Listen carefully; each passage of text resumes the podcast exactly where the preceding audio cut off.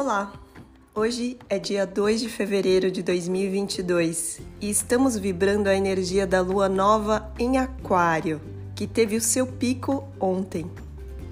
Aquário compõe o eixo do amor no zodíaco, junto com seu signo oposto, Leão. E se Leão fala de amor próprio, Aquário trata do amor ao próximo. A sensação de pertencimento a um grupo é importante para Aquário, e a sua evolução é saber que somos parte fundamental do todo, da natureza. E a partir do momento que abraçamos o nosso lugar de maturidade no mundo, Capricórnio, podemos nos firmar no momento presente e construir aquilo que é o desejo do nosso coração. E a razão de estarmos aqui neste planeta Terra, de sermos insubstituíveis.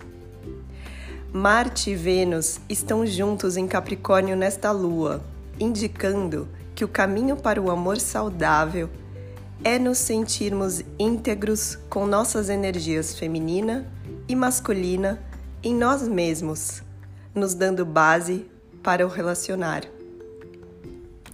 Júpiter e Netuno se encontram no signo de Peixes, expandindo nossa criatividade artística, que pode se manifestar em infinitas formas, desde pequenos afazeres a grandes tecnologias.